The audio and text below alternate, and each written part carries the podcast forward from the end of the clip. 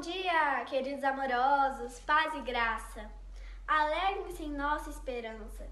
Sejam pacientes nas dificuldades e não parem de orar. Romanos 12, 12. Neste único versículo, o apóstolo Paulo nos ensina três verdades. Primeira, devemos nos alegrar na esperança, pois Cristo em nós é a esperança da glória. Segundo, devemos ter paciência nas dificuldades, pois o choro pode até durar uma noite, mas a alegria virá pela manhã. E terceiro, não podemos parar de orar. A oração é uma arma espiritual para sermos vitoriosos. Deus te abençoe!